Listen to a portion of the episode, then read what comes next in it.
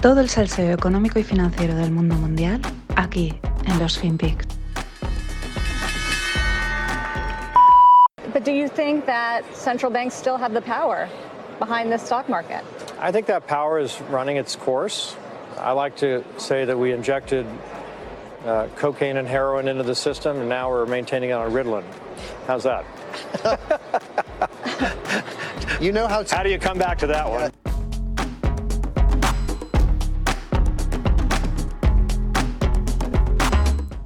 ¿Qué tal, no financieros? Ya estamos de vuelta con nueva música. Porque, pues bueno, porque hay que cambiar y porque estaba sonando en todos los vídeos, ya lo he dicho. Y con nueva intro, vocecita guay. Y nada, aquí tenemos. ¿Este quién es? Este que habla que le dice que le mete cocaína a los mercados. Nada más y nada menos que Richard Fisher. Esto es un vídeo del 2016.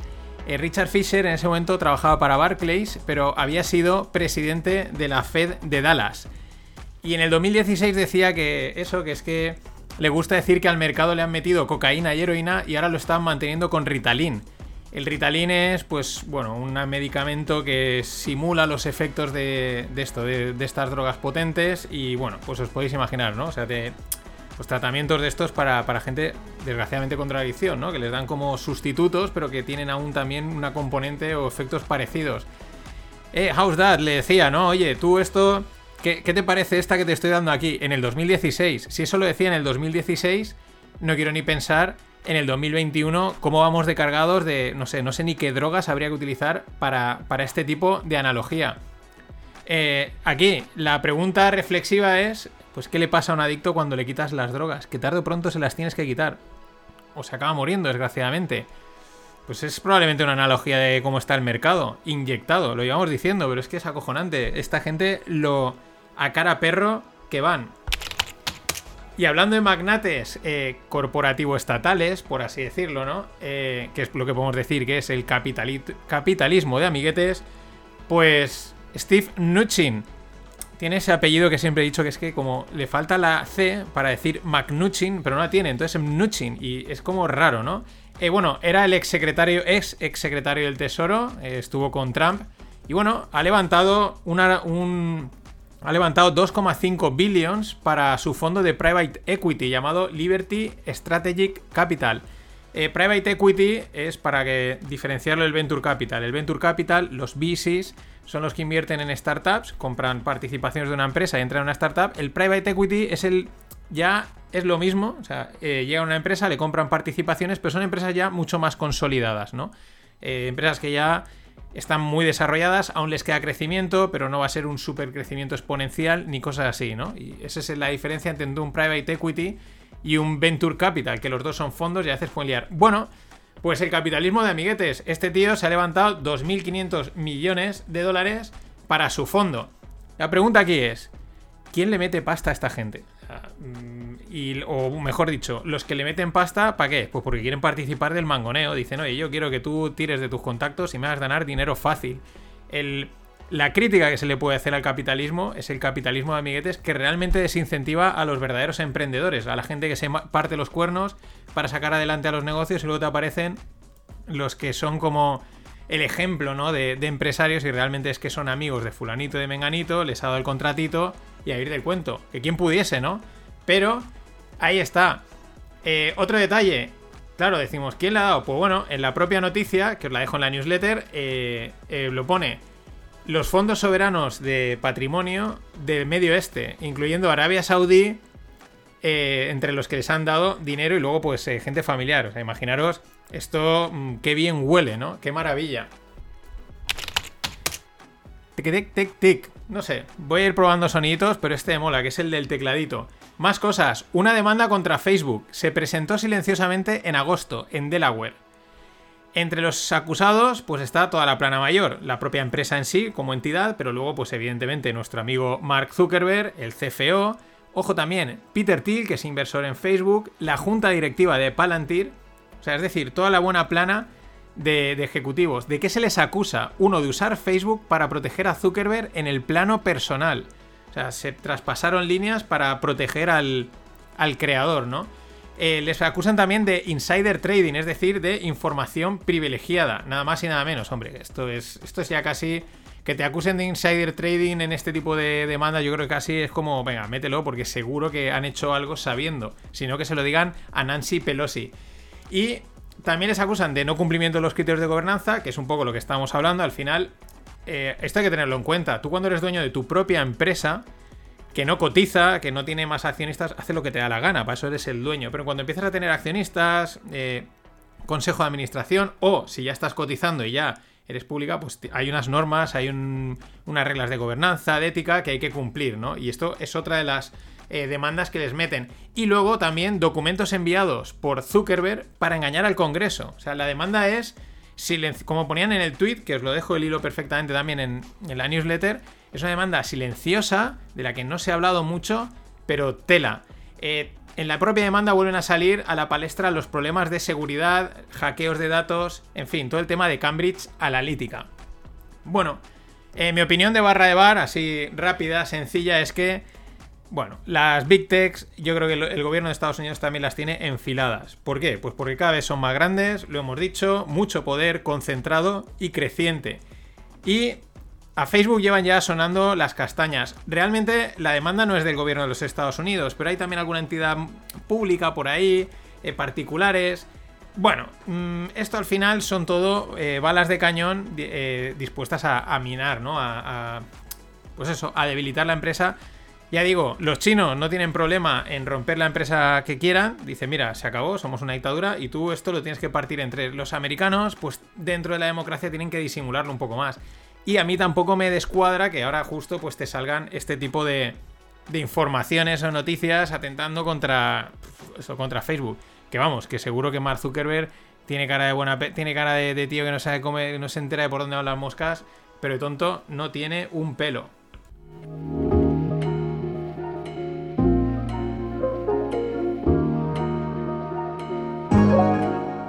Bueno, y darle las gracias a José Luis Valdés y a Unai Fraile por haber aportado el coffee, cañas y gildas a vuestra salud. Y nada, vamos a por las startups y las cripto.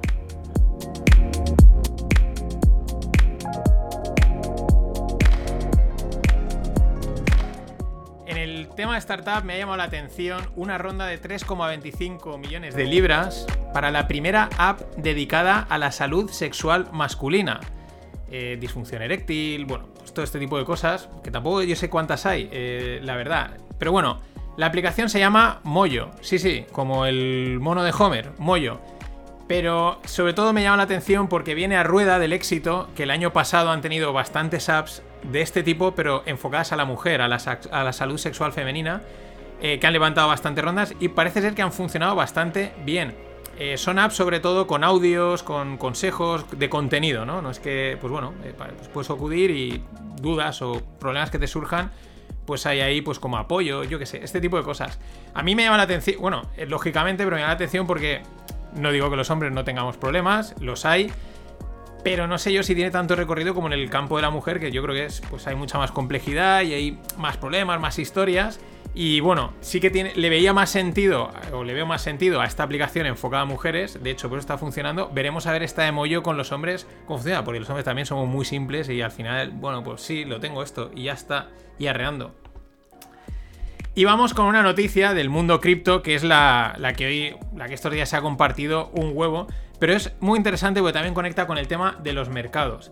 La noticia es que un hámster en Alemania, pues, eh, eh, bueno, pues mm, ha batido al SP500, a Berkshire Hathaway y a Bitcoin. O sea, simplemente el hámster pues se iba moviendo por una ratonera y por unos sitios y el dueño, pues según los movimientos que hacía y tal, pues compraba y vendía criptomonedas y bueno, pues le ha ido muy bien.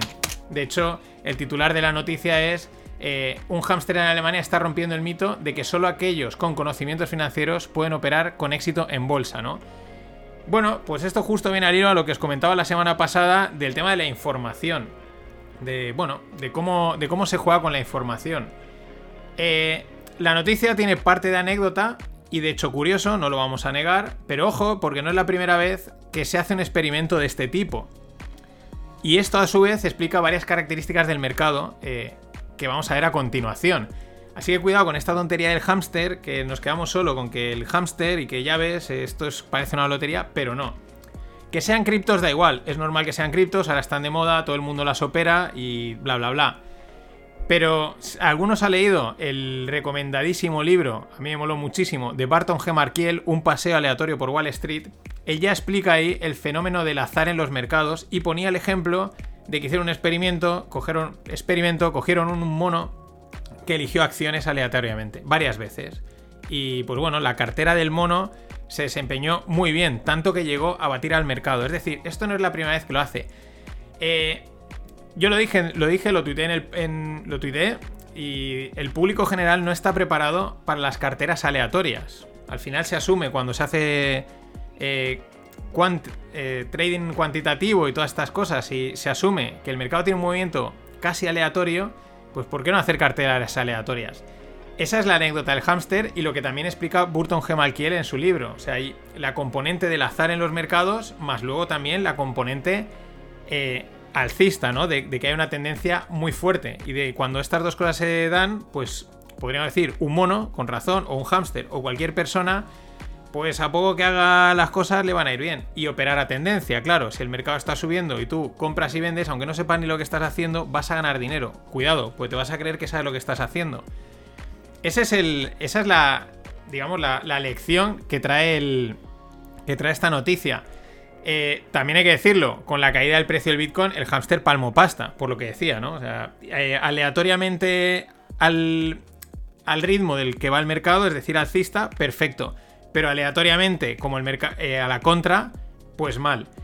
Y esas son las lecciones, que son muy valiosas, porque es importante entender el concepto este aleatorio que se da en los mercados y luego la importancia de las tendencias. Pero es lo que decía, al final lees el artículo y se quedan con lo banal, con lo del hámster. Y ese es el problema, que mucha gente pues le llega información de los mercados que le llega, es el, es el hámster y claro, pues se quedan con la idea de que los mercados son una parodia. Normal que luego nadie quiera invertir. ¿Que tienen parte parodia y nosotros, yo la saco aquí? Sí. Pero todos sabemos que hay un trasfondo bueno a la hora de invertir, dentro de que a veces pues, te puede pillar malas, ¿no? Y ese es el problema. Que una noticia de la que se podría sacar mucho jugo y explicar bastantes cosas muy interesantes de todos los mercados, sean cripto o no, al final queda en una ratita dando vueltas y que ha ganado, jajaja. Ja, ja. La gente dice, pues yo cómo voy a invertir en algo en lo que una rata, un hámster dando, pues eso, moviéndose por un laberinto gana dinero. Es que no te inspira confianza. Lógicamente. Bueno, esto han sido todos los FinPix por hoy. Gracias por estar ahí. Hasta mañana.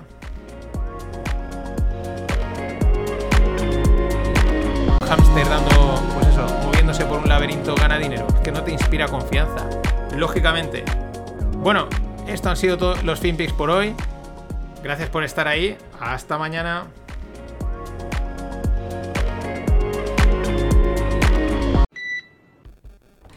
So one of the things that I wanted to uh, show you, especially pegged to the German election, is uh, real estate uh, stocks that are listed in uh, the DAX. Now, going into this election, the idea of affordable housing has been very much uh, a big talking point in the campaign. Now, there's even this referendum that happened in Berlin on Sunday suggesting that perhaps government should expropriate some of the big landlords to provide for that affordable housing. Now, just to give you an example, we're going to take Vonovia. This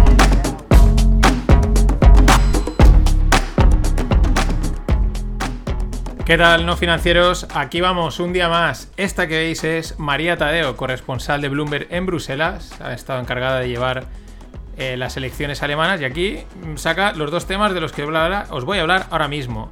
Las elecciones alemanas y el real estate, el tema inmobiliario en Alemania. ¿Por qué? Porque ha salido la noticia que Berlín, en Berlín han votado a favor de expropiar viviendas, 240.000 viviendas. Eh, mucha tergiversación por parte de los medios españoles porque eh, eh, esta votación no es vinculante. surge también como resultado de la crisis habitacional, pues de, encontrar casa que, que, hay en Berlín. Me hace muchas gracias esta crisis habitacional, ¿no? Para es una manera como de, de relajar el, lo complicado del tema, ¿no? Y, esto, ahora luego veremos qué tiene que ver con las elecciones, pero claro, vamos a, vamos a tirar un poquito para atrás. Febrero del 2020, qué maravilla, febrero del 2020, ¿eh? aún no había empezado toda esta movida de la pandemia. Pero bueno, entró en vigor la limitación que había metido el Ayuntamiento de Berlín a los alquileres, ¿no? Metía una, limitación al precio del alquiler.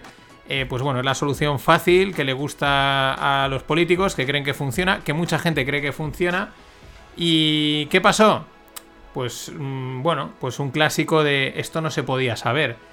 En fin, se retiraron viviendas del mercado, hubo escasez de viviendas y surgió el mercado negro. incluso, claro, en ese mercado negro empezaron a dispararse los alquileres. Y aquí es donde eh, esta noticia de votar a favor de expropiar viviendas, pues se lleva la palma, ¿no? Porque es lo de siempre. Eh, vale, hemos metido una medida, pensamos que iba a funcionar, no funciona. No funciona ni a la de 3 y en vez de echar para atrás y decir, oye, vale, pues vamos a dejar que el, propio mercado, que es lo que toca, dejar libertad y cada uno alquile el piso como le dé la gana, cuando quiera, en las condiciones que quiera, y se ajuste, la gente se ríe con lo de, es el mercado amigos, pero es que esto funciona así. Pero no, vamos una más, ¿no? La propuesta es expropiar, o sea, como no ha funcionado, vamos a forzar a que funcione. Y sin embargo, en abril de este año, el constitucional alemán eh, tumbó la medida de los alquileres, ¿no? En fin, una más de los políticos de R que R, aunque evidente, dices, oye, pero esto lo ha votado la gente. Sí, sí, pero los políticos bien que saben camelarse y bien que se tienen sus conexiones con los medios de comunicación e influenciar en la gente, etcétera. Que aquí la culpa hay que repartirla, ¿no? Pero R que R. Y aquí es donde entra el tema de las elecciones, ¿no? ¿Qué importancia tienen las elecciones? Pues como comenta María Tadeo, Mm, el tema de las coaliciones. Ahora os explicaré cómo ha quedado el tema. Pero todo depende del FPD y de los verdes. El FPD son los liberales. ¿Qué pasa? Que en Berlín gobierna o va a gobernar el SPD, que son los socialdemócratas, y parece ser que el FPD, que son los liberales, a los alemanes otra cosa no, pero siglas y nombres raros, todos los que queráis. Pues eso es fácil liarse. Pero bueno, eh, hay que hacer coaliciones, hay líneas rojas que no se pueden cruzar, y parece ser que una de las líneas rojas es eh, el tema de la propiedad privada. Por eso, eh, María comentaba que las acciones de Bonovia, que es un empresón inmobiliario alemán bestial, pues pese a esta noticia de expropiación ni se han enterado y han seguido tirando hacia arriba. Y ahora os explico el tema de las elecciones. Eh, ganó Scholz del SPD, los socialdemócratas. Color rojo. Ahora, ahora diré por qué. Bueno, las ha ganado con un 25,7% respecto al segundo, que es la CDU, que sería el partido de Merkel, porque Merkel ya se ha ido, que sacó un 24,1%, es decir, súper ajustado. En cualquier caso, los eh, Scholz, los socialdemócratas, son los que deberían de montar gobierno, pero claro, esta estrecha eh, diferencia hace que la Schet, que es el líder de la CDU, de los conservadores, eh, pues se venga arriba y dice que él también va a intentar montar gobierno, ¿no? Es decir, independientemente de que sea el SPD, socialdemócratas rojos, de que sea la CDU, conservadores, color negro, ahora veremos lo de los colores, eh, ambos necesitan, por un lado, a los liberales, que es el FPD, color amarillo, y a los verdes al mismo tiempo, Die Grune. Vale, verdes, Die Grune, este no tiene mucho misterio. ¿Por qué los colores? Porque bueno, pues hoy en día pues todas estas cositas de la noticia pues no sé, llamativa o a veces mm, no sé si banal, pero también a veces eh, ejemplifica muy bien lo que, lo que se quiere explicar. Porque si sale la coalición con el SPD, con Scholz, que recuerdo, ya estaba en el gobierno con Merkel, porque el Merkel también era un gobierno de coalición, y la cosa, pues bueno, en Alemania es que este tipo de cosas funcionan, en España no. Pero lo que voy, sería, eh, con el SPD sería lo que le llaman la coalición semáforo. Rojo el SPD, eh, socialdemócratas, amarillo el FPD, liberales, y verde, pues los verdes. Si saliese con la CDU, que ahora veremos que es bastante complicado, sería lo que le llamaban Jamaica, ¿no? La coalición Jamaica. ¿Por qué? Pues porque al sustituir el rojo por el negro, pues queda la banderita de Jamaica. Alguno pensaría, qué bien, que ojalá Alemania fuese Jamaica, buen clima, buenas playas, buenas cosas para beber y para fumar, pero no. ¿Cuál es el tema? Que es difícil que salga la de Jamaica, entre otras cosas, porque dentro del propio Partido Conservador, que han tenido unos malos resultados, pues mm, le están poniendo trabas. Le han dicho que, nada, que no le gusta nada la idea que tiene la Shed de juntarse con los verdes y los liberales y lo va a tener complicado ya desde dentro. En definitiva, nada nuevo bajo el sol europeo en tema de elecciones. Eh, gobiernos tripartitos, de consenso y abocados a negociar y negociar y negociar hasta el color de las papeleras. Esto hay quien lo puede ver. El otro día lo hablaba con un, amigo. Hay gente que esto lo ve bien y, y gente que lo ve mal. ¿Qué es la parte buena? Bueno, eh, un gobierno con tres partidos, pues es como de consenso, todo el mundo está representado, es muy bien. ¿Cuál es lo malo? Pues que es un gobierno lento, es poco eficiente, no toman decisiones y las decisiones que al final se toman, pues como intentan contentar a todos, ya sabéis lo que sucede, no contentan a nadie. Lo que nos importa desde el lado europeo, esto cómo afecta a Europa, porque Alemania tiene un peso importantísimo. Pues bueno, parece ser que todos los candidatos son centristas y bastante europeístas, eh, sin ganas de romper con París y Bruselas, es decir, en ese sentido una cierta continuidad, aunque ya decimos, luego vendrán los tiras ya flojas y este tipo de cosas. Pero, y otro tema también que les preocupa es el tema de China, porque Alemania también depende bastante, ¿quién no depende hoy en día de China? Y veremos a ver cómo acaba el tema de Evergrande. Y en empresas, esta, esta noticia me ha, me ha encantado. Boeing prevé que el turismo volverá a niveles de 2019 en dos o tres años. Y haces, eh, alto, un momentito. Eso nos lleva a 2024, 2025 mm, más o menos, porque estamos ya prácticamente a las puertas del 2022. Eh, a mí esto me suena a un retraso, a lo que llaman un profit warning, entre comillas. Un profit warning es cuando una empresa dice voy a ganar menos de lo que, de lo que había dicho, pues esto es parecido, ¿no? Y a mí me suena que hace no mucho nos decían que en 2022, 2023 esto está ya tirando, ¿no? Eh, lo más divertido, pero bueno, las previsiones están para eso, para lanzarlas y luego cambiarlas. Tampoco nos vamos a meter ahí. Pero lo más divertido es lo que menciona en el artículo, que es lo que dice la propia Boeing. Esta previsión está mm, sustentada en, y, confían plenamente en China, en la recuperación de China, en el mercado interior de China que va, que va como un tiro, etcétera. Y dices, hombre, a ver, no digo que no, lo entiendo, pero quizás no es el mejor momento para hacer previsiones teniendo China como la piedra filosofal de esa previsión, más que nada porque hasta que no se aclare de ver grande, aquí pueden haber bastantes sorpresas. Y mientras, el petróleo ayer marcaba máximos, llegando a 80 dólares. Mm, es verdad que los mercados hoy estaban ahí titubeando, ahí las dudas están ahí, y aunque se calmen, tienen que volver, es como las fiebres, bajan y suben. Pero de los mercados de materias primas y de la energía os lo contaré mañana, porque hay bastante tela que contar, que cortar.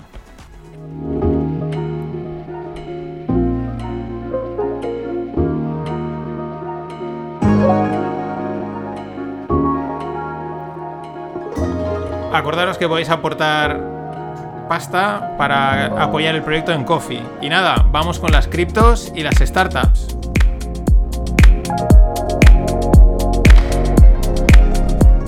Esto es lo que decía, me falta medir esos tiempos, ¿no? Ha entrado la voz cuando yo quería, claro, como lo haces en semidirecto, amigo. Bueno, una startup que me ha molado muchísimo, se llama Burro, es una compañía de robótica para el campo ha levantado una ronda de 10,9 millones. Y ahora es lo que mola, o sea, ya os habréis dado cuenta, burro. Bueno, no tienen nada que ver con España ni con Sudamérica, son de Filadelfia, Yankees puros y duros. Pero lo divertido es que, antes, bueno, aparte de la idea, ahora sale la idea, se llamaba Augean Robotics. Pero un nombre muy aburrido y han dicho, mira, vamos a ponerle el nombre del animal de carga, el burro, que pues que tira más que, que cualquier cosa. Y Además dicen eh, by making robots like Wally y Reality, ¿no? O sea, inspirados en el Wally. Eh, ¿Qué es el burro? Pues es un robotito así para transportar, para poner cosas de manera autónoma. Esto mola bastante, yo creo que tiene mucho, tiene mucho recorrido y aquí en este podcast siempre vamos a bancar este tipo de namings y de brandings tan divertidos y más si es tecnología aplicada al campo, eh, que anda que no hay mercado y recorrido en este sector. Y por último, el tema cripto, que, siempre da que hablar, ¿no? Bueno, este fin de volví a saltar la noticia, eh, probablemente es la noticia más déjà vu que existe, no en el panorama cripto seguro, pero yo diría que en general. ¿Cuál es la noticia? Que China baneaba las criptomonedas. Esto es el, el titular simplista que ha corrido como la pólvora.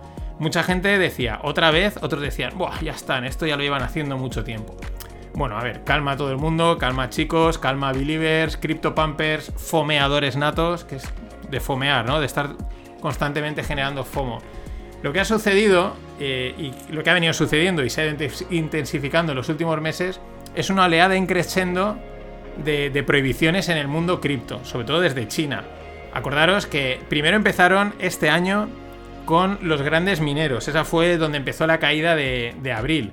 Bueno, puede que esa caída estuviese asociada a los mineros o a cualquier historia que estuviesen haciendo por detrás. Pero bueno, eran solo los grandes mineros, las grandes compañías eh, que hay en China que minaban criptomonedas. La prohibición iba contra ellos, no les dejaban operar y en pocas palabras les obligaban a pirarse del país si querían seguir con su negocio.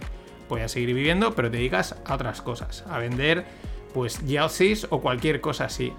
Pero al, hilo, al mismo tiempo que hemos ido viendo cómo le metían mano a Ant Group, como estamos viendo eh, lo de los videojuegos, las redes sociales, es decir, eh, China está cercando sus manos sobre todos los negocios, sobre toda la economía, quieren más control, quieren un nuevo modelo socialista, pues eh, cripto no es para menos. Y lo que hemos ido viendo han sido diferentes noticias. Lo que pasa es que siempre se recurre al, titular simplista de prohíben las criptomonedas. No, no, han ido prohibiendo diferentes cosas, una detrás de otra.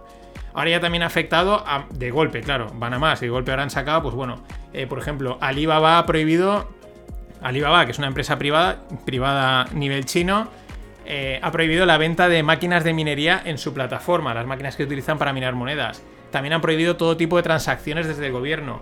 Varias webs como CoinGecko, CoinMarketCap están también prohibidas. Y así diferentes servicios. La verdad es que ahora ha sido como una, una otra siguiente oleada y probablemente entre unos meses pueda que vuelva otra oleada más.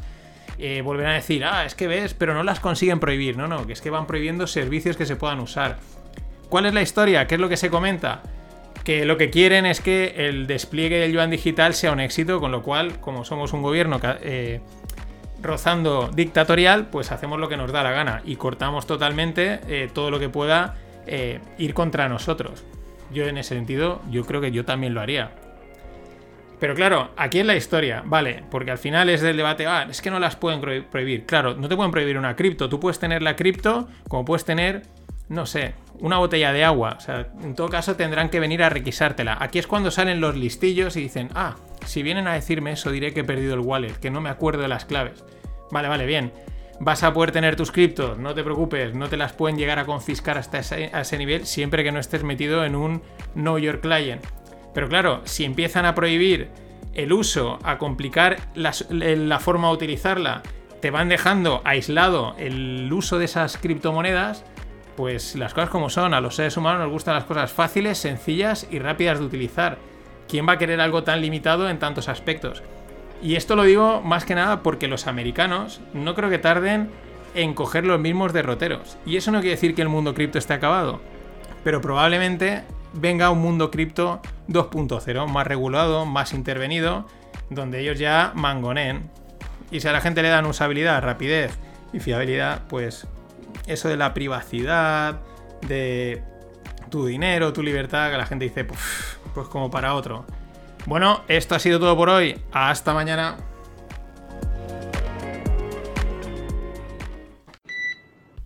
We have nothing to fear and everything to gain from this green industrial revolution. And when Kermit the Frog, Kermit the Frog, sang, It's not easy being green. You remember that one? I want you to know that he was wrong. He was wrong. It is easy. It's not only easy, it's lucrative and it's right to be green. He, although he was also unnecessarily rude to Miss Piggy, I thought, uh, Kermit the Frog. But it is easy uh, to be green. We have the technology, as we used to say when I was a, when I was a kid. We can do it. We have So, so in 40 days' time, we have the choice before us. Hola, no financieros. ¿Quién lo iba a decir? Este que veis es Boris Johnson. Mm, ¿Quién lo iba a decir? Porque parecía un Trump, pero fijaros, discurso green, totalmente, digamos, en el rollo este que se lleva ahora. Eh, ha reculado bastante, bastante de lo que parecía a lo que está acabando ser. Aquí mete a Kermit the Frog, a la rana Gustavo, que dice, se ve que hay una frase que decía, qué difícil es ser verde. Y dice, no, no, aquí verde se puede ser, tenemos la tecnología, se puede hacer, ¿no? Mm, el rollete este eh, que empezó Greta Thunberg y al que se han sumado todos y que ahora está teniendo sus consecuencias. De eso toca hablar ahora. Del tema de la energía. La que se está liando es bonica es gorda. Eh, en todo el mundo, de un lado a otro. Voy a hablar especialmente de Reino Unido, por eso Boris Johnson, y de China, pero entre medias pues estamos los europeos, están los americanos y toda la historia. Bueno, algunos datos, ¿no? Para ponerlo así en contexto lo que ha pasado esta semana.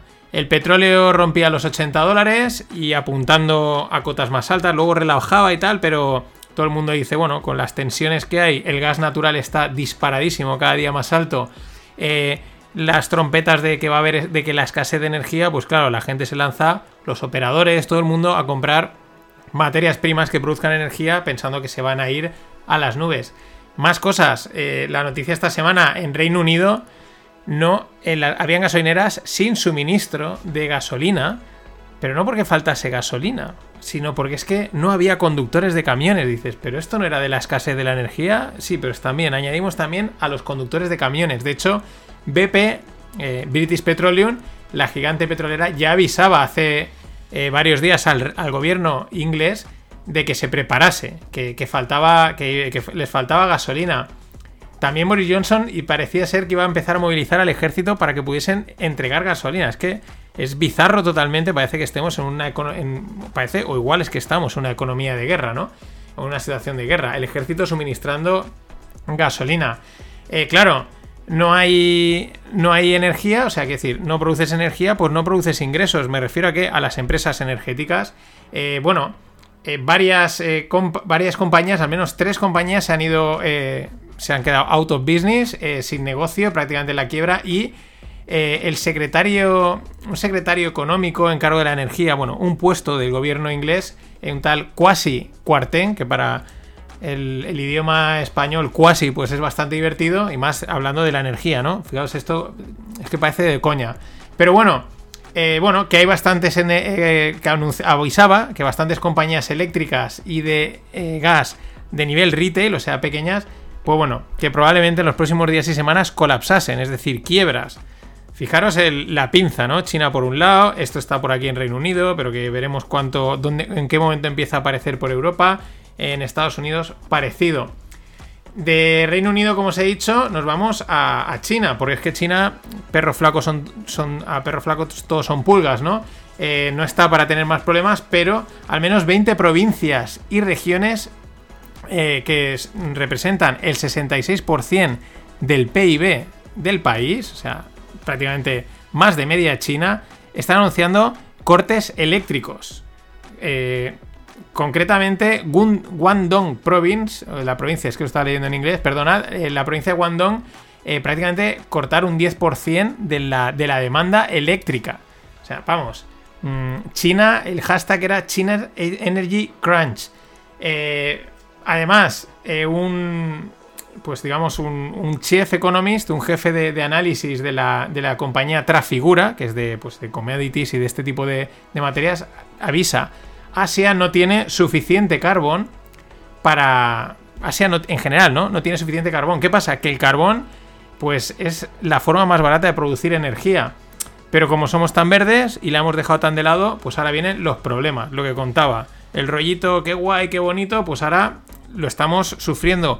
Ya el año pasado, acordaros, aquí en España, con el tema de Filomena, eh, hubo problemas de energía eléctrica. ¿Por qué? Porque cuando llueve, cuando, hace, cuando se nubla el cielo, pues mm, no hay sol y no se genera energía eólica. Los molinos de viento tampoco se pueden mover porque se congelan, porque la velocidad del viento, porque no hay viento suficiente, etcétera. O sea, mm, no es tan, no es tan, no es tan sencillo. De todas maneras, de China mañana os hablaré porque el tema de Evergrande pues siguen saliendo cosas y hay que tenerlo en cuenta. El análisis de todo esto de la energía, pues he dado con Cupi, que es un gestor de un fondo americano que tiene su blog que se llama Adventures in Capitalism, o sea, aventuras en el capitalismo, y es un tío que tiene un análisis, pues eso, que tiene una visión out the box y mola bastante.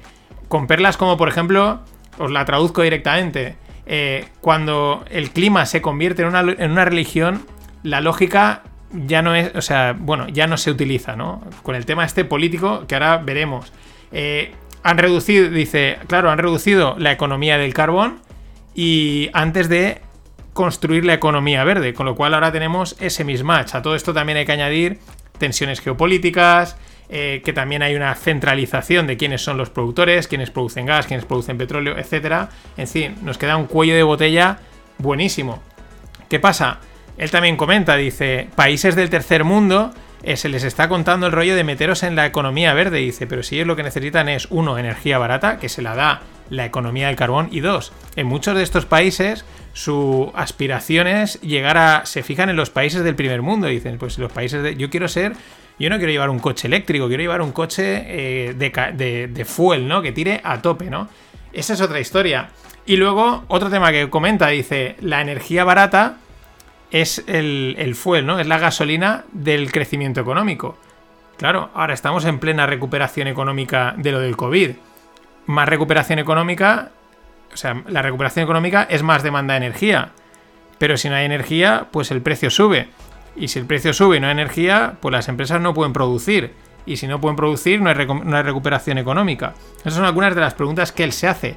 La encrucijada es bonica. Eh, otra más que le sale, eh, que les está saliendo mal a los ecocomu globalistas, ¿no? A esta tropa de billonarios, políticos y gente que, que ah, qué bonito, qué guay, ¿no? ¿no? viajes en avión y todas estas cosas, ¿no? Y fuera el, carbón, bueno, es que no se puede del todo, o sea, no da, de momento no da y punto, no pasa nada, ya dará, pero de momento no se puede.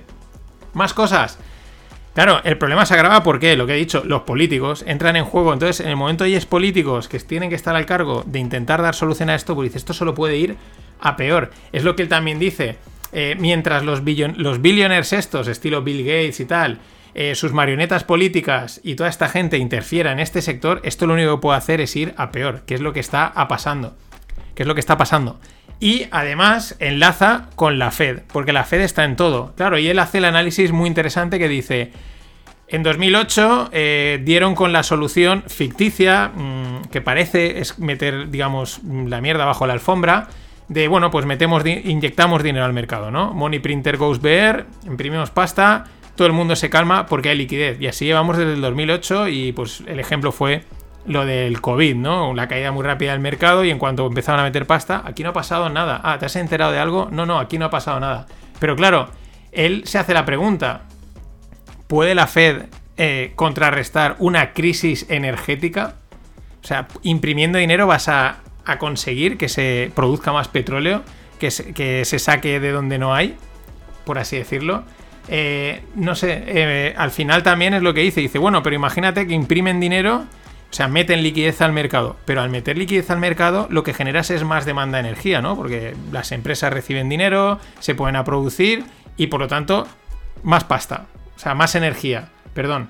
Eh, pues más energía si no hay. Es decir, vamos, una auténtica, una auténtica mm, festecita. Y lo que dice, igual, porque se plantea bastantes preguntas muy interesantes, dice, igual en un momento dado, claro, si meto liquidez, bajo tipos de interés, la gente tiene más dinero, más demanda energética, quiero acabar con la crisis energética, lo que tengo que hacer es subir tipos de interés, quitar pasta del mercado para, para reducir esa otra parte. Pero entonces estás forzando una depresión económica, no eh, frenas la recuperación vamos, mm, una novela de terror, eh, por no decirlo de otra manera. Esperemos, como siempre, que la sangre no llegue al río, pero es que todo apunta a que vamos hacia ahí. Eh, otra cosa que dice, la inflación viene, dice, y, y, y, eso hay que añadirle la energía. Lo mismo, si la energía es más cara, los productos son más caros. No tiene más. Es así. Qué grande Scoopy. Y con ello entramos en las narrativas de otoño-invierno. Ya sabéis que me flipan las narrativas, me mola un montón. Eh, pues bueno, como los medios de comunicación, auspiciados, fomentados por quien sea, por políticos, por billionaires, por empresas, pues lanzan sus narrativas, ¿no? Para que acabes invirtiendo en algo. El año pasado fue la de la inflación y tal. Ahora las que he visto últimamente y mi top 3 de narrativas de momento irán cambiando. Eh, la primera, la stagflación. Ahora ya no es inflación, ahora es stagflación o estanflación en castellano, que es hay inflación, pero no hay crecimiento. En teoría, cuando hay inflación, la economía crece. Eso es un problema, es un problema grave y aquí, así como con la inflación decían, compra esto, compra esto otro, protégete, aquí dicen, no, es que hay estagflación, es como y aquí sálvese quien pueda. O sea, esto es lo que justo lo que no queremos. Narrativa 1, que empieza a sonar bastante. La narrativa 2, relacionada con lo que os he contado, con la energía, que alguno le llama Winter is coming, ¿no?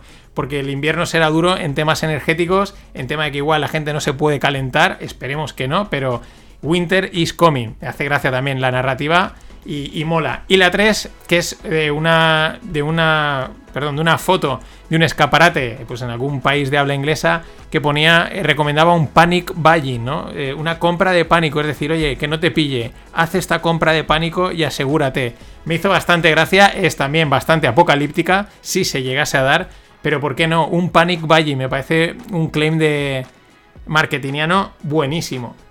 Y para cerrar esta parte, eh, un fan fact, una cosa divertida.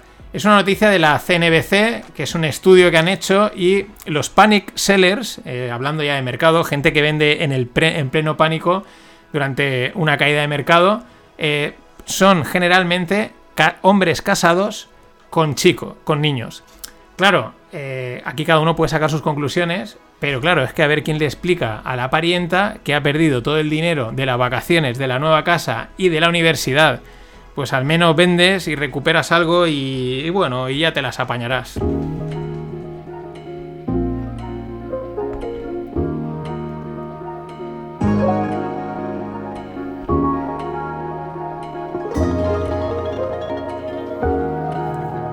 Startups y cripto.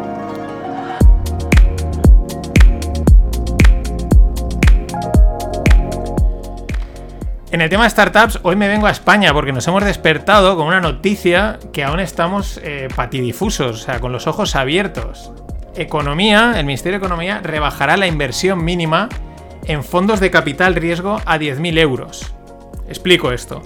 Para invertir en fondos de capital riesgo, que son los que invierten en startups, es lo que se le llama inversores profesionales, inversores cualificados. Esto está, yo diría que en prácticamente todos los países desarrollados, eh, pues para llegar a invertir a ese tipo de, de, una serie de inversiones, como incluso puede ser un hedge fund, pues te dicen, no, tú tienes que cumplir una serie de requisitos. En cada país varía. Aquí hasta ahora era mínimo tenías que tener 100.000 euros o tener una experiencia contrastada, bueno, una serie de requisitos que meten un filtro. La verdad es que, claro, con el tema este de las startups que están a la orden del día, pues mucha gente, muchos pequeños, decimos, joder, ¿cómo molaría meter aquí pasta y tal? No, no puedes, ¿por qué? Porque no llegas a cumplir ese criterio de inversor eh, profesional o pues cualificado, ¿no? En Estados Unidos es mucha más pasta. Pues no, esta noticia de repente lo baja a 10.000 a 10.000 euros, lo cual es algo ya, lo hace mucho más asequible y mucho más abarcable a todo el mundo. Aquí la pregunta, ¿es una imprudencia, es una oportunidad? Porque es verdad que este tipo de inversiones pues son complicadas, hay bastante riesgo, hay que saber hacerlas, hay que saber dónde entrar, con lo cual se abre la puerta por así decirlo, a más estafas, ¿no? A que te la engañen más, pero también es otra manera de abrir una oportunidad que haya gente que, o incluso a fondos, ¿no? Que hasta ahora tenían un, mercado de, de, inversores muy limitado y puedan abrirlo más. Pero claro, viniendo del gobierno dices, ¿cuál es el truco? Es lo que todo, todo el mundo nos preguntamos en Twitter. Eh, alguien decía, igual es que así consiguen más gente para tributar. No sé, yo sigo anonadado hasta nuevo aviso. Y como estamos en España, cuando hay una noticia buena del término este económico emprendedor, pues dices, es que tiene que haber una mala por otro lado, tiene que haber una de cal y una de arena. Y así es. La DGT, la Dirección General de Tráfico, advierte a la segunda mano, a los coches de segunda mano, que no puede ser que haya transferencias y compraventas de vehículos de gran antigüedad. Ya estamos metiendo la mano donde no toca. Oye, deja que la gente compre y venda lo que le dé la gana. O sea, punto. Sea un coche antiguo, sea un coche nuevo. O sea, ¿qué más da? Claro, es la excusa, lo que cuentan es que, eh, claro, los coches antiguos no son tan seguros, pero ¿quién se compra un coche antiguo para viajar? Si yo conozco, o sea, un amigo de mi padre tiene coches antiguos los tiene en un garaje porque le gustan, o sea, pero no es que hay que renovar el parque de vehículos, es que esto va contra la seguridad. Uno, si estamos en crisis, pues la gente tira a comprarse el coche segunda mano que puede, porque lo necesita para trabajar. Deja de meterte en lo que la gente puede comprar y no. Pues claro, como nos conocemos a toda esta tropa, empiezan diciendo que es que es solo para los coches de gran antigüedad y al final lo que digo, acaban metiéndole mano a todo el mercado de segunda mano, acaban capándolo y hablando de, de startups, en los últimos tiempos están saliendo un montón de empresas de compra-venta de segunda mano de cualquier cosa, pero el sector automóvil está tirando un montón. Pero en fin, una de cal y una de arena. Y para cerrar, tocamos el tema cripto, como siempre. Y bueno, a todas las historias que, que siempre hay, las dudas respecto a la cotización, la manipulación, que si Tether, etc., pues hay que añadir una más. Una más, sobre todo, que añade, pues muy descarada y evidente. Es el spoofing. A ver, esto del spoofing es algo que se hace en los mercados tradicionales, que aquí en el mundo cripto se le llama los legacy. Eh, pero claro, hay que hacerlo con sutileza, hay que hacerlo con cuidado, porque si te pillan los reguladores o te pilla el que está en el otro lado, te puede reventar. Reventar es mm, ir a por ti y quitarte un montón de pasta. Esto es un juego grande, de grandes manos y se van unos contra otros. Eso hay que entenderlo. Pero cripto es otro. Al ser más pequeño, aunque siga siendo grande, pero comparado con los Legacy es pequeñito, es el salvaje este. Y aquí todo vale. ¿Qué consiste el spoofing? Voy a explicarlo. Pues consiste en poner órdenes. Tú el mercado, imagínate que un activo está cotizando a 100 dólares. Tú puedes decir, mira, yo compro a 120. Y a lo mejor, pues alguien te lo casa o no. Pero bueno, la orden se queda hasta que no llega alguien y te, la, y te vende a 120. Pues nada, eh, esa orden está ahí, ¿no? Está ahí esperando a que alguien la case. ¿Qué pasa? ¿Que ¿En qué consiste en el spoofing? En lanzar órdenes de este tipo que estén por encima del precio. Los operadores, la gente que está viendo el mercado, está viendo dónde están posicionadas las órdenes y dicen, hostia, aquí hay muchas... Fíjate cuántas órdenes hay aquí arriba. Uf, esto es alcista, esto es una señal alcista, aquí hay mucho interés comprador, vamos a comprar. Entonces suben el precio y las órdenes se retiran. Las órdenes de spoofing se ponen para quitarlas del mercado, se ponen para para incentivarte a comprar. Es lo que yo digo. Es como si coges la salchicha al perro y lo vas trayendo hasta donde quieres y luego tú te comes la salchicha y el perro lo tienes pues dentro del jardín. De eso vale spoofing. Otra más. Nada más. Hasta mañana.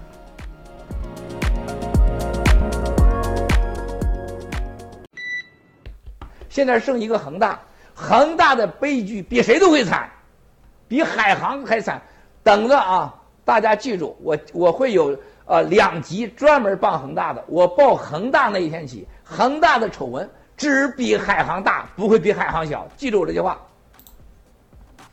记住我这句话，我已经告诉大家了，什么叫房地产？金融。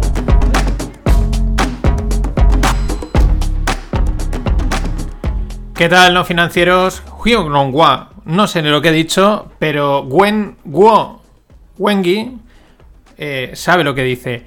Bueno, este vídeo es de 2016. Eh, ¿Quién es este personaje? Pues es un billionaire chino que se ve que lleva años, pues aparte ahora es influencer y pues metiéndole caña al gobierno chino. Este vídeo es del 2016 en el que ya decía que lo de ver grande eh, vamos, que era una pelota, vamos, que era una estafa acojonante de lado a lado. Ya lo avisaba. Bueno, estas cosas siempre pasan, siempre hay gente avisando de, de historias. Lo interesante es que desde que los que aciertan dicen que algo va mal hasta que empieza a ir mal, fijaros, 2016, estamos en el 2021 y ahora si pestañamos, las cosas como son, nos ponemos en 2022, ir comprando los turrones. Pero de eso es lo que voy a hablar ahora al principio del tema de Evergrande, por claro, y de China, porque sigue estando, sigue estando ahí coleando. Ya lo comentaba la semana pasada, no es Evergrande en sí, es realmente eh, todo el tema chino, el modelo económico y su cambio a uno nuevo. ¿Cuál? Pues ni idea.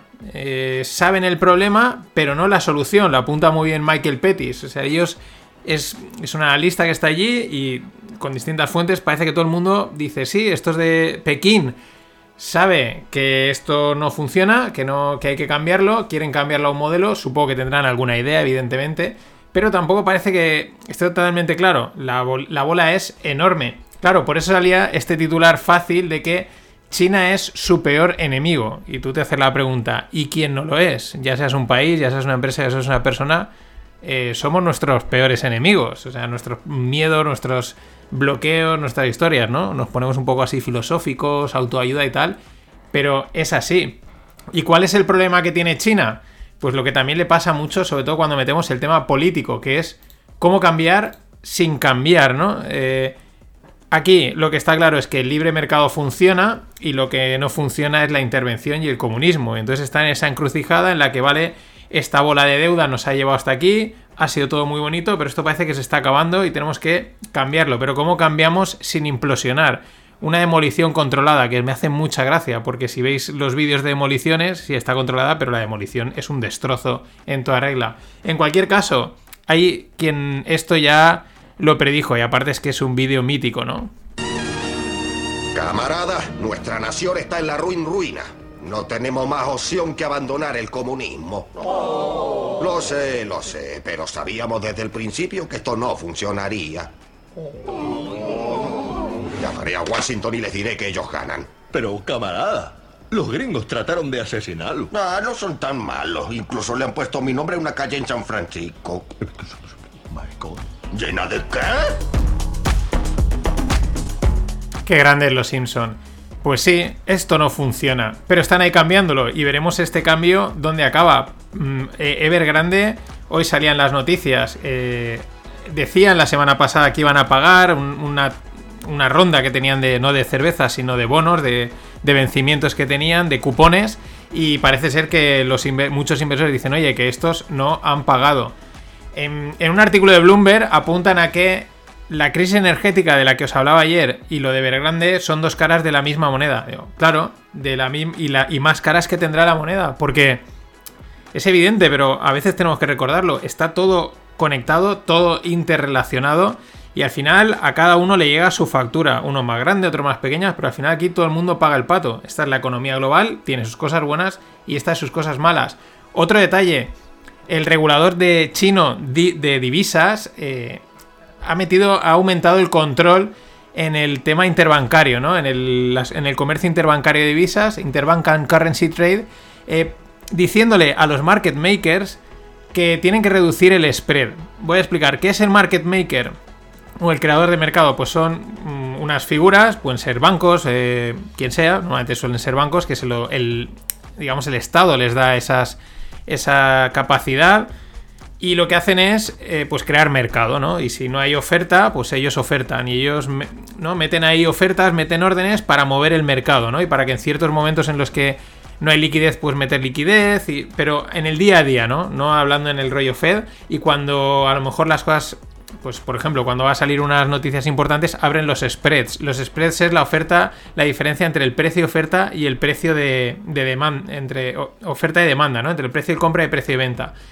Cuando va a haber un movimiento, cuando no hay liquidez, esa diferencia de precios, yo te compro, alguien compra 80, alguien vende a 90, vale, pues esa diferencia de precios se hace más grande o más pequeña. En el mercado de divisas es súper pequeñita. Bueno, pues el regulador chino dice, les dice a los market makers que cierren el spread, que, que no pueden dejar que esto suceda así. Claro, los spreads se abren porque hay tensión, hay miedo, hay nervios y no se la quieren jugar en pues que aunque pase cualquier cosa, ¿no? Esto ya es sintomático, ¿no? Que tengan que intervenir o que estén ya metiendo mano ahí es porque, bueno, pues porque underwater eh, la cosa está cociéndose, ¿no? La ranita que dicen a veces que va poco a poco. El tema es que eh, los mercados no se equivocan.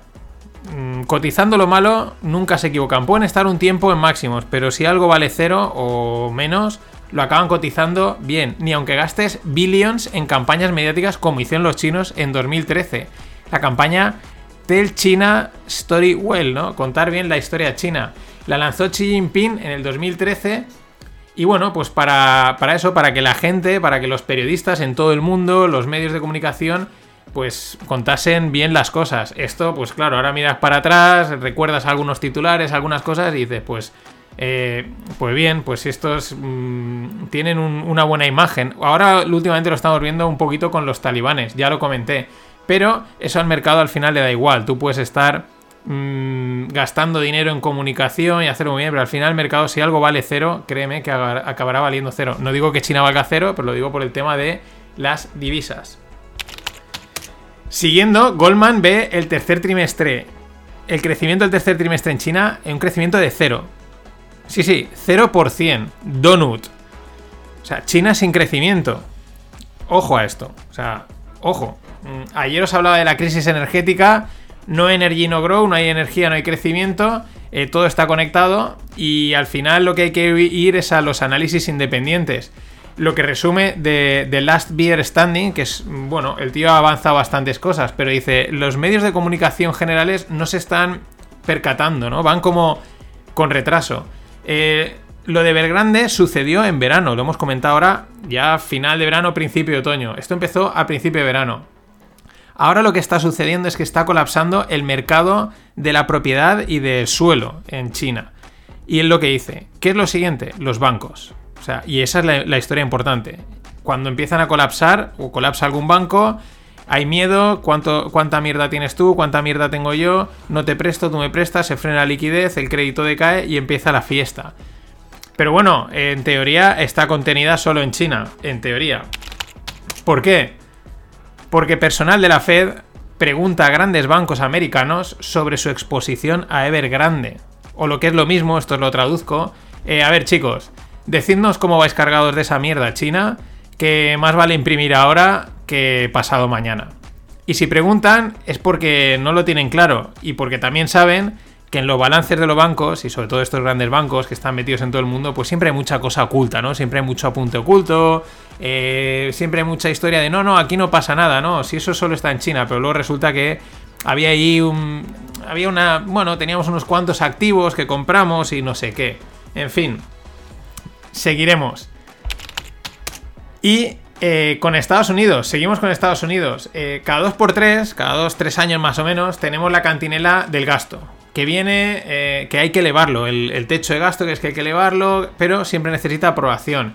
entonces son unas semanas de que sí, que no que no te lo elevo, que uy, que nos vamos al default, que si va a haber que, eh, como pasó hace, no sé fueron dos, tres años, que hubo el, llegó incluso el gobierno a las administraciones a paralizarse porque no se les iba a poder pagar.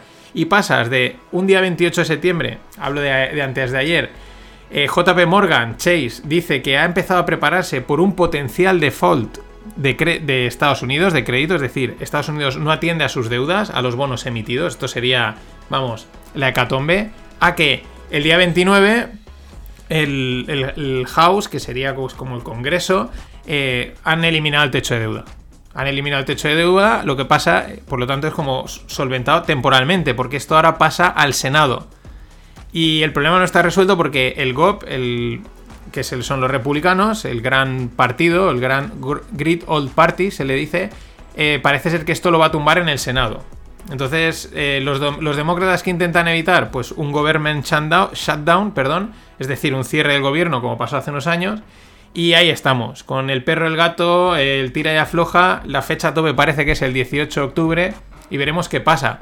Probablemente al final se vuelva a elevar el techo de gasto, no querrá hacer ninguno de los políticos el ridículo, aunque también hay que tener en cuenta el sabio refranero español, que tanto va el cántaro a la fuente que al final se rompe. Porque muchas veces dicen, no, no pasará, esto, esto al final lo volverán a levantar hasta que igual un día dicen, pues no, no levantamos el techo gasto. Y entonces se liada parda. Y para rematar con los americanos, que también tienen lo suyo, aquí todos tenemos nuestra parte, Powell, nuestro amigo Jerome Powell y su pala de oro. Bueno, ahora admite que la inflación en Estados Unidos es más preocupante que a inicio de año. Y hace, mire, eh, mira, tío, ves y acuéstate. O sea, el juego es que lo sabíamos, ¿no? Que no, es que esto es transitorio, no tal, y ahora es de repente, ahora nos preocupa, ¿no? Con algo de razón, la, diputada eh, Elizabeth Warren, que es demócrata, dice que este tío es un peligro, que es un peligro total. También hay que recordar que a Powell lo puso Trump y que Elizabeth es demócrata, entonces querrán ya empezar a trabajar a mejor a meter a alguien de su comba. Pero vamos, mm, ahora viene de repente como que, fíjate, me preocupa bastante. Con eso saltamos a España. Dato de inflación, 4%, disparadísimo totalmente. Poco que comentar, poco que probablemente mucha gente sepa, todo el que compra diario sabe que las cosas están subiendo aquí y en todas las partes del mundo. Y bueno, quizás el objetivo es lo que apunta el economista Daniel Lacalle en un tuit, que dice las cinco reglas del intervencionismo. Primero, decir que no hay inflación. Segundo, decir que es transitoria. Tercero, criticar a los negocios, ¿no? Por, por subir los precios. Cuatro, criticar a los consumidores por comprar. Y cinco, control de precios y racionamiento. Todo es posible. Y para cerrar esta parte, eh, un, les he llamado un fan, un fan fact, pero hay que meter el fin, ¿no? De finanzas, un fan fin fact, un triple F. Vamos, un hecho divertido financiero. La historia, la SEC demanda por insider trading, es decir, por tener información privilegiada y operar en los mercados y ganar pasta, pues demanda por insider trading a José Sánchez. Sí, pinta de español, pero allá en Estados Unidos. ¿Por qué? Porque abusó de su posición como analista senior y esto dice, ahora es la clave, lo que dice la, la demanda. De analista senior en un prominente banco de inversión americano pero no dice qué banco, ¿no? Es como, no, no, esto mantenemos el secreto. Es José Sánchez, hizo uso de su puesto, pero no desvelamos el, banco. Bueno, pues la gente ha ido a LinkedIn, ha buscado José Sánchez y el tío trabajaba para Goldman Sachs. Pero amigos, ¿de qué árbol os habéis caído? Acojonante. Es acojonante. El mundo de las redes sociales. Esta es la SEC. Esto por eso a veces eh, hay gente que se ríe de ella, pero al final no hay otra. Eh, prominente banco de inversión americano. Eh, LinkedIn, Goldman Sachs.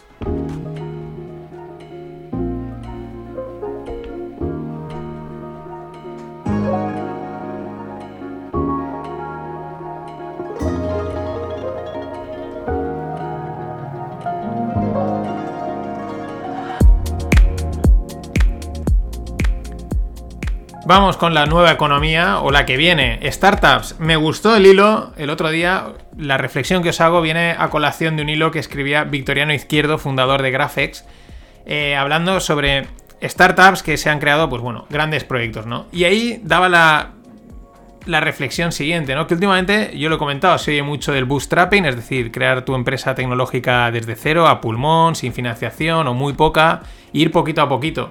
Y eso se va a ir oyendo más porque se pone de moda, porque al final la gente se cansa de ir a por los inversores, también es un rollo, etc. Sin embargo, a lo que apuntan en este, en este hilo y en las conversaciones que se generaron es que cada día es más difícil también sacar se puede seguir, perdón, sacando cosas por bootstrapping, pero sacar productos tecnológicos potentes con ese modelo es difícil. Eso antiguamente se hacía, se ponían dos tíos en un garaje y acaban sacando un Google y una cosa así. Hoy en día hacen falta muchos años de curro en la sombra con sus respectivos millones de inversión.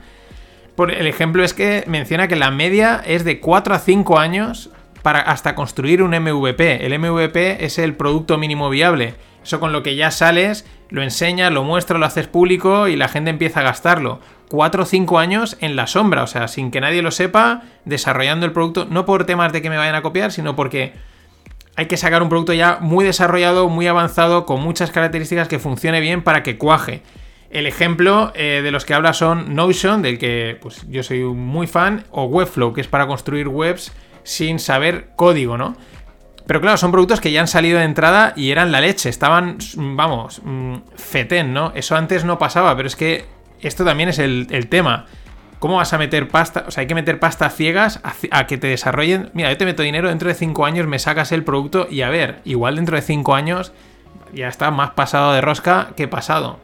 Interesante. Y para cerrar, con el tema cripto, tres cripto finpics, ¿no? Tres noticias de estas del mundo cripto de las que molan. La primera, un wallet perteneciente al exchange Bitfinex. Bitfinex es uno de los grandes exchanges del mundo, eh, está muy metido con el tema Tether. Bueno, pues un wallet del propio exchange pagó una comisión de 23,7 millones de dólares por una transferencia de 100.000 dólares de Ethereum. Claro, esto fue titular, todo corrido, corrido como la pólvora por todos lados. Ahora ya han actualizado y parece ser que fue un error y devolvieron, bueno, se les ha devuelto prácticamente pues toda la, toda la comisión, ¿no? Eran 23 millones. En cualquier lugar, aunque haya sido un error, esto siempre eh, levanta sospechas y dudas, este tipo de movimientos. ¿Por qué?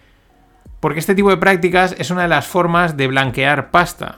Yo te, entre, sobre todo entre mineros, yo te envío pasta a ti, te meto una comisión muy alta y tú cobras esa comisión y la cobras pues como, bueno, es como un servicio, ¿no? Es como un dinero que ya lo puedes declarar legalmente porque es que la comisión era alta, pero realmente lo que has hecho es blanquear pasta. Por eso, aunque esto haya sido un error, no lo sabemos, de momento dicen que sí, siempre eh, llama la atención.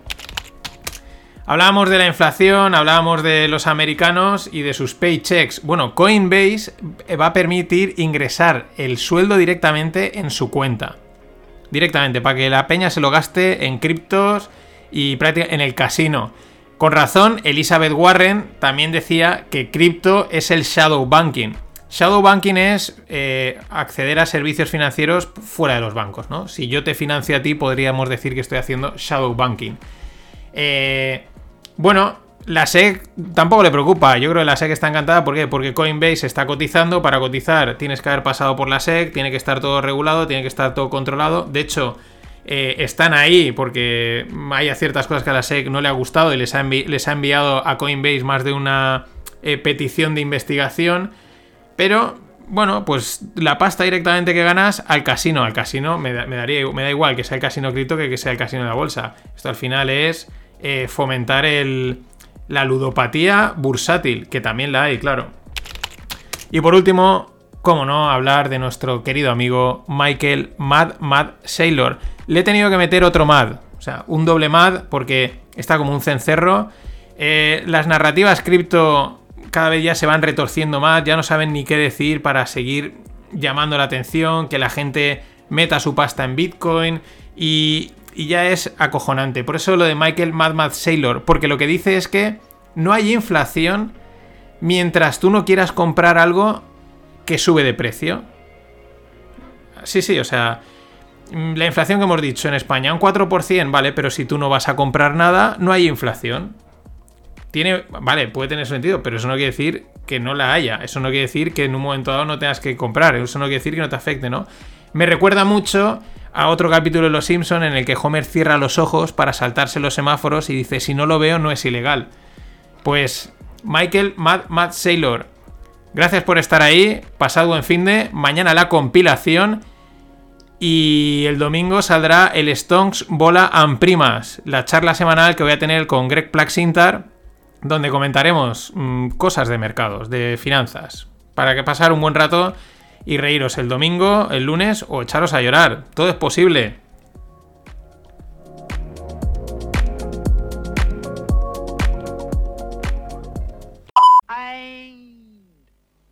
Always look on the bright side of life. Always look on the light side of life.